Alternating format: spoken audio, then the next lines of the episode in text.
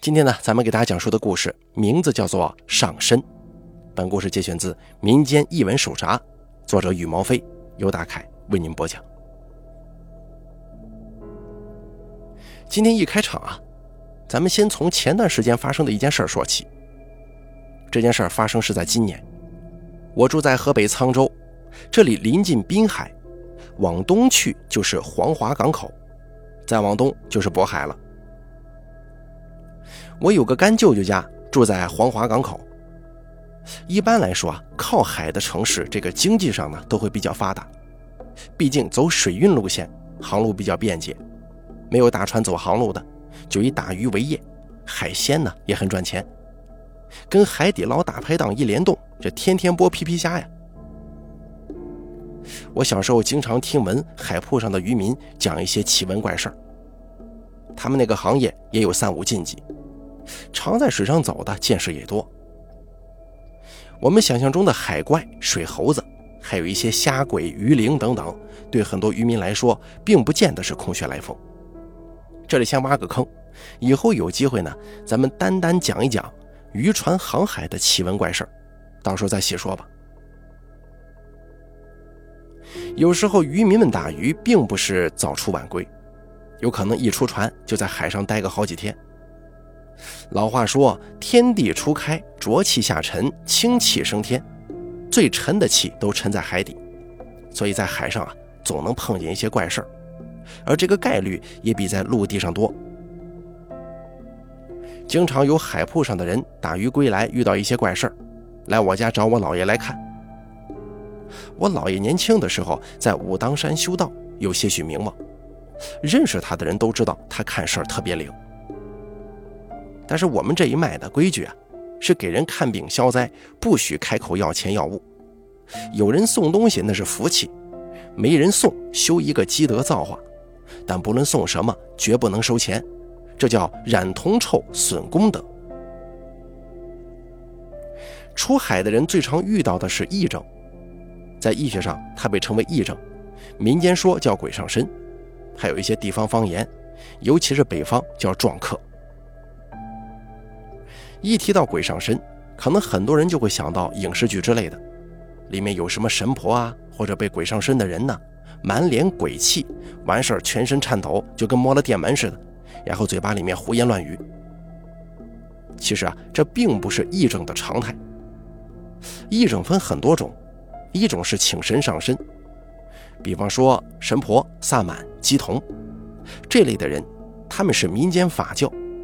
家里供奉着像是保家仙之类的妖仙精灵，有人来问事儿，他们会请神上身，看起来神神叨叨的。但民间来说啊，被鬼附身的人都是高烧不退，出现幻觉。真要说开始像神婆那样抖得跟手机开震动似的，那基本上已经病入膏肓了。这次来的这个人呢，是我在黄华海铺那位干舅舅的同事。两个人是酒友，也是同一条船上的伙计，姓张，叫张国恩，看年纪差不多也是五十岁左右，有个儿子，结婚也是结得早，说是高中毕业没再去上大学，而是子承父业，平时呢就管管地里的活，偶尔跟着张国恩一起出船。结婚以后差不多一年吧，夫妻俩就有孩子了，等于说就是张国恩的小孙子。这个小孩名叫张玉阳，而这个事儿就出现在这个叫张玉阳的孩子身上。不知道大家呀有没有谁出海做过捕鱼业的？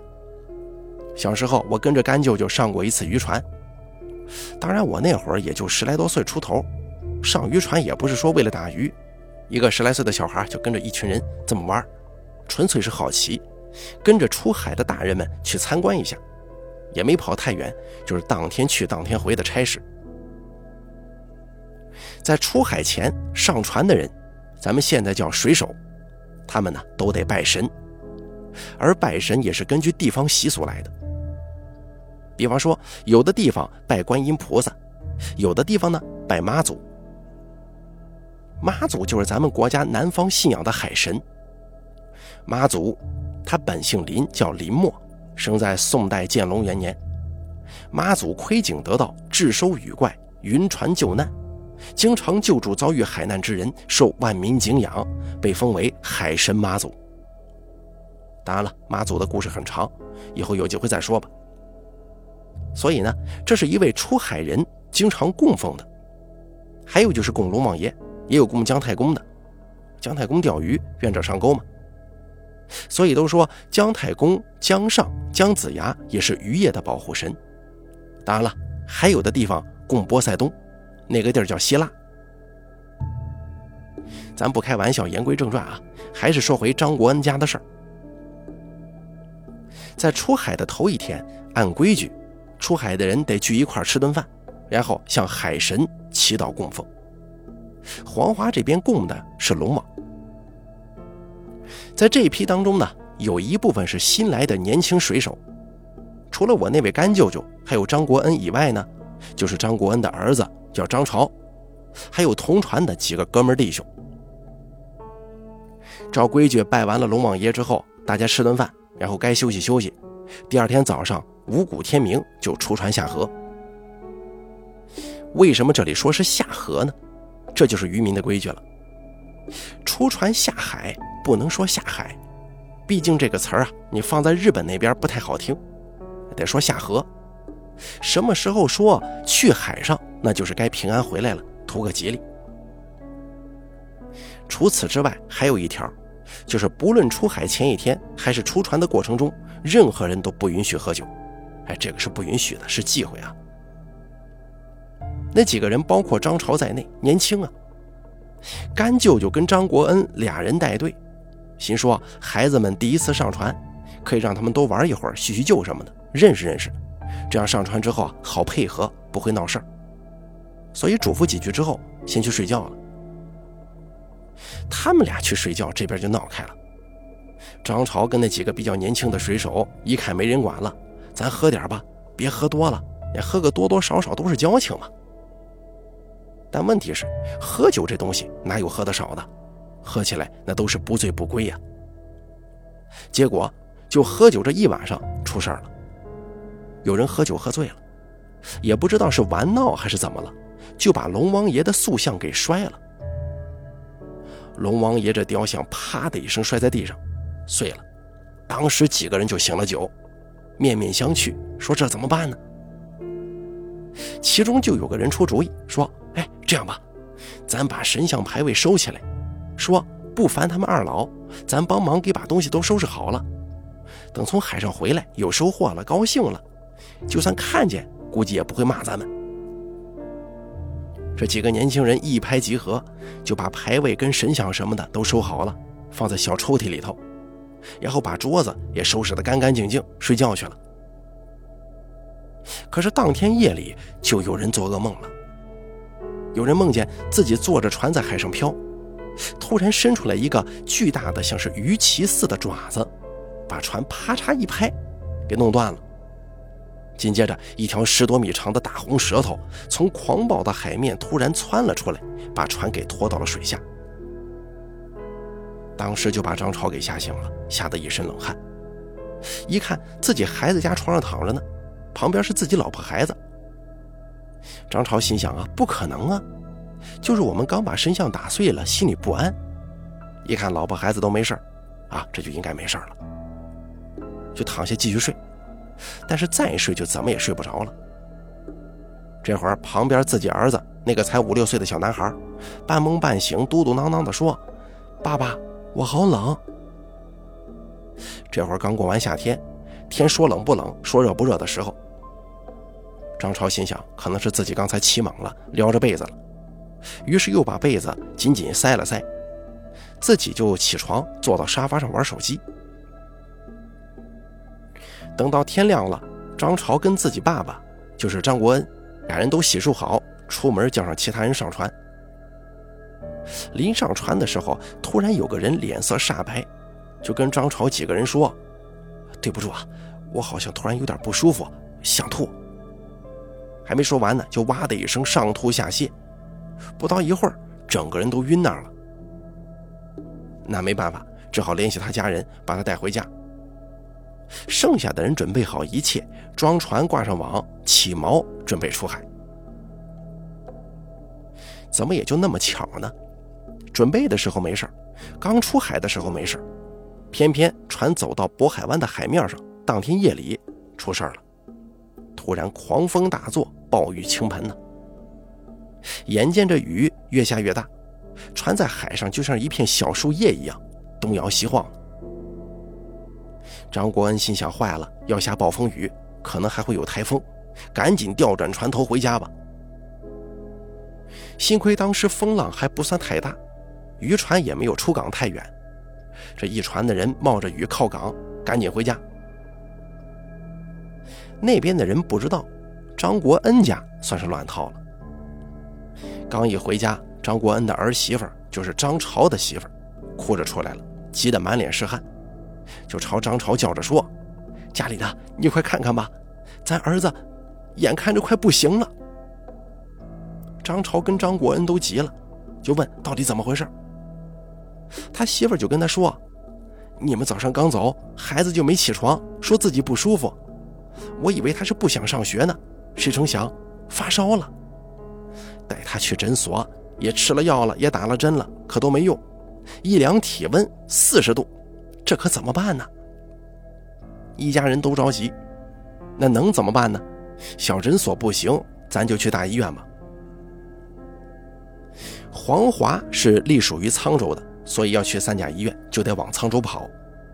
于是张国恩就找我干舅舅借了车，连夜开着车送孩子去医院。结果神奇的是，到了医院，孩子就不烧了。可是张国恩一家不放心呢，就花了钱在医院里头上上下下看了个遍，说可能孩子就是有点感冒发烧，已经退了，没事了，回去吧。这才带着孩子回家了。可是回家这一道上，这孩子明显就不大对劲。以前呢，小孩乖巧可爱，但是这一发烧啊，退烧之后就明显不一样了，那个眼神、那个动作都不对。当时我跟着老爷一起去的张国恩家，为的是我姥爷这人爱喝酒，怕他喝酒误事儿所以啊，我从小都是跟着我姥爷的，在外头一看他端酒杯，就劝他别喝太多。他少年学道的时候，师爷就曾经说让他少喝酒，否则一生因为喝酒三次得有大麻烦。我中学的时候，他就是因为酒喝多了，差点有性命之危。从那以后，他每次出门办事都得有人跟着。而就是那一天，我见到了那个叫张玉阳的小孩，可是，一看呢，也觉得毛骨悚然。我打个比方来说吧。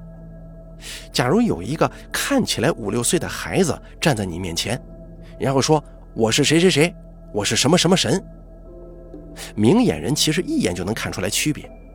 为什么呢？这就是阅历。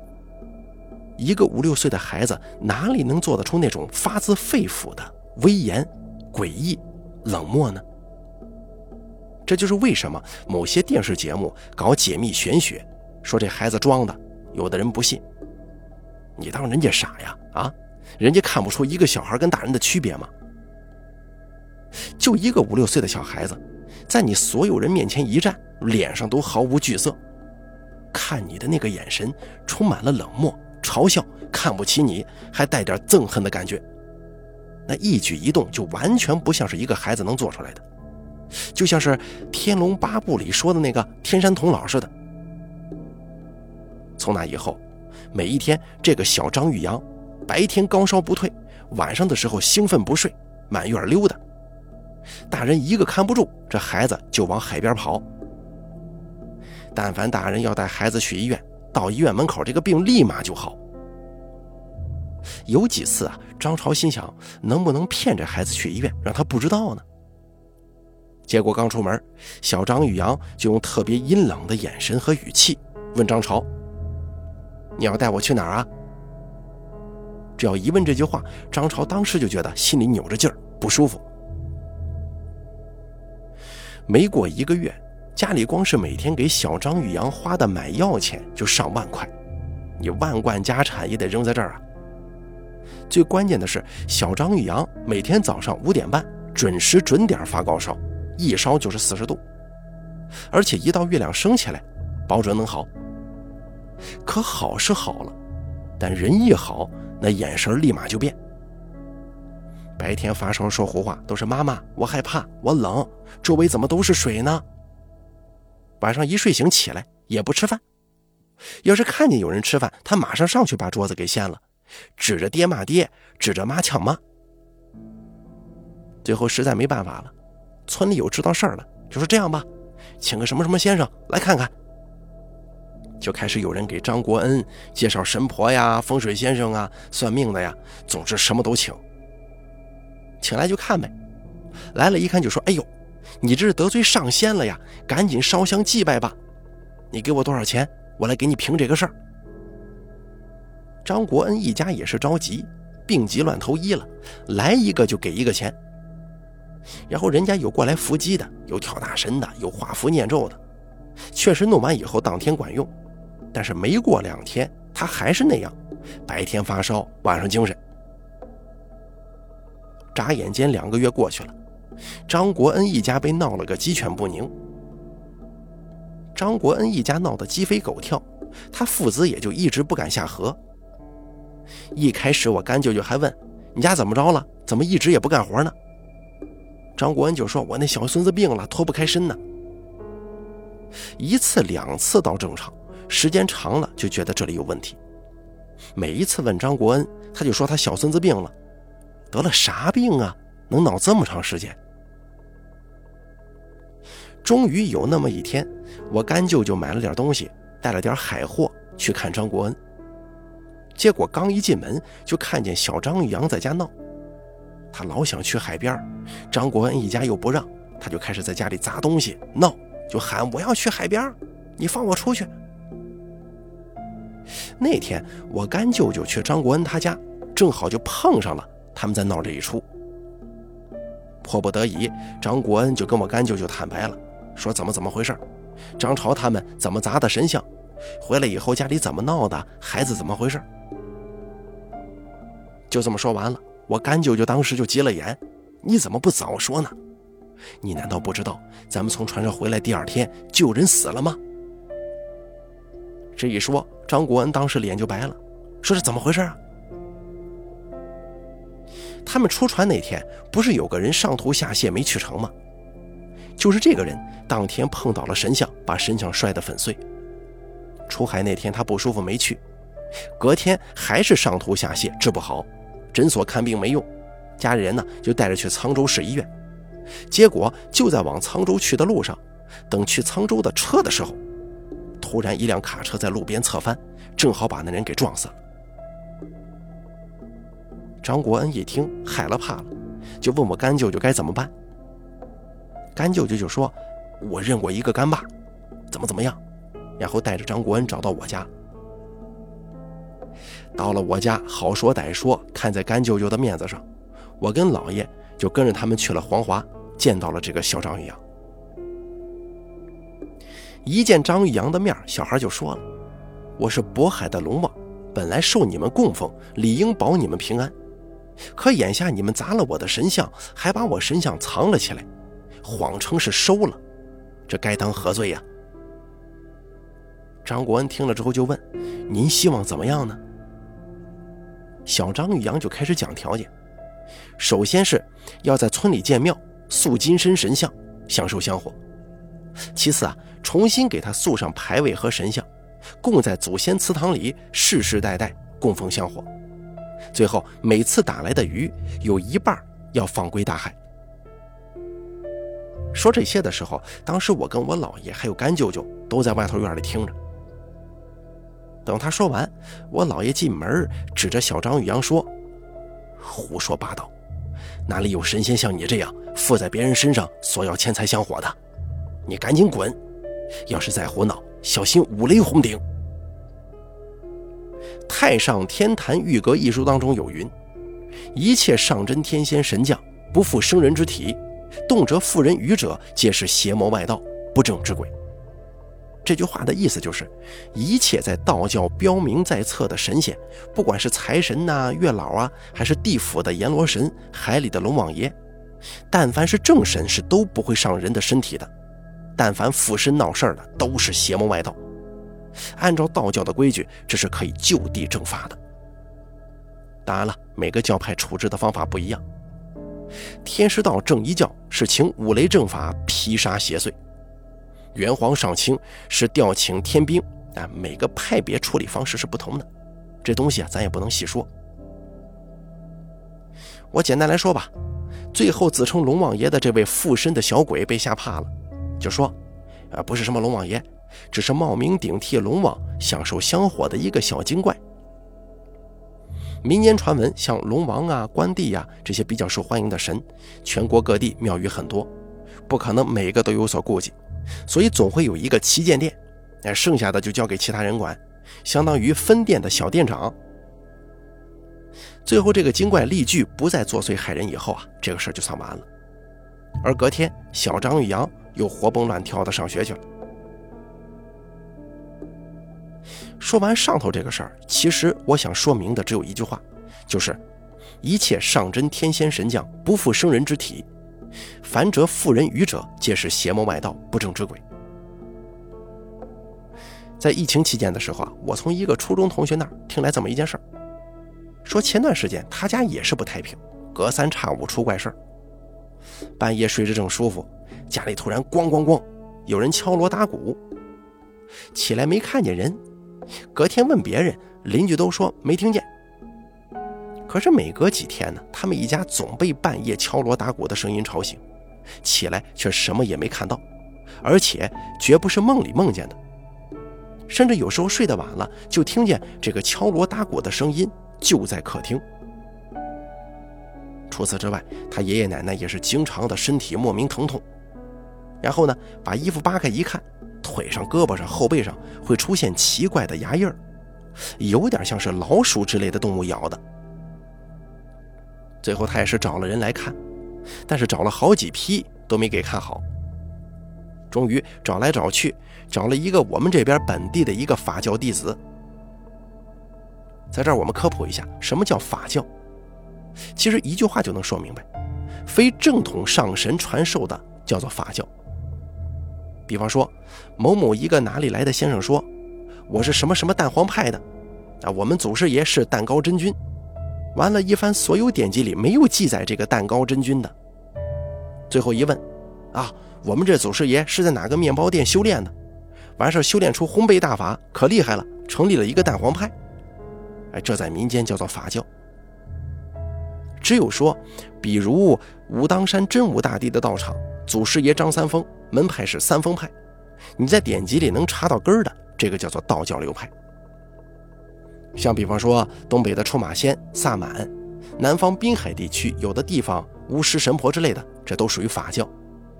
祖师爷是地仙、妖仙一流，这只是区别啊，并非是褒贬哪一方。某种意义上来说，甚至民间法教比道教的传承还要严密且复杂，或者说灵验。我那位初中同学找到的就是出马弟子，属于法教。找人过来一看，就说：“你祖上来自东北边有人请过保家仙儿。保家仙儿就是东北说的五仙：狐、黄、白、柳、灰。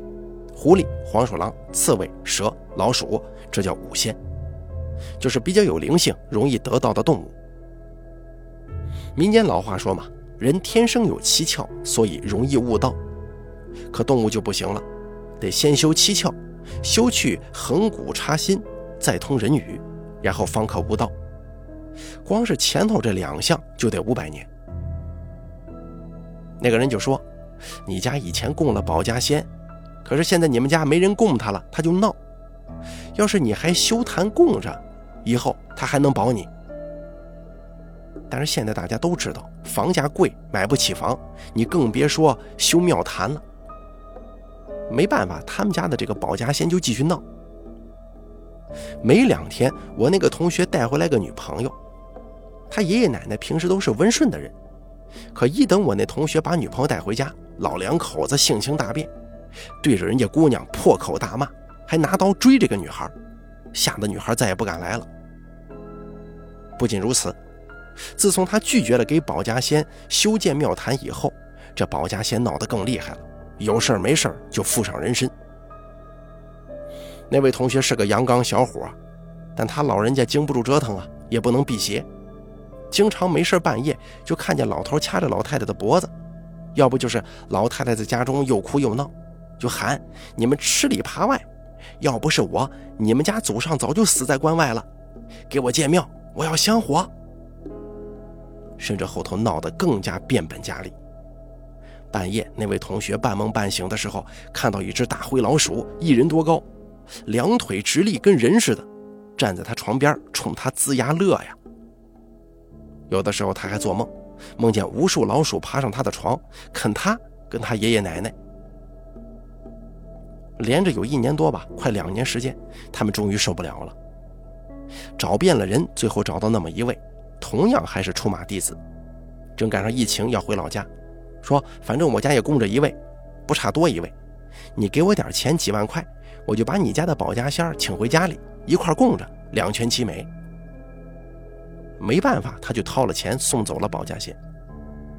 也就是打那天起，家里太平了，就是再不像以前偶尔有点好运，做什么事儿都平平淡淡了。好，咱们今天给大家讲述的这个叫做上身的故事就说到这儿了。感谢您的收听，本故事作者羽毛飞节选自民间异闻手札，由大凯为您播讲。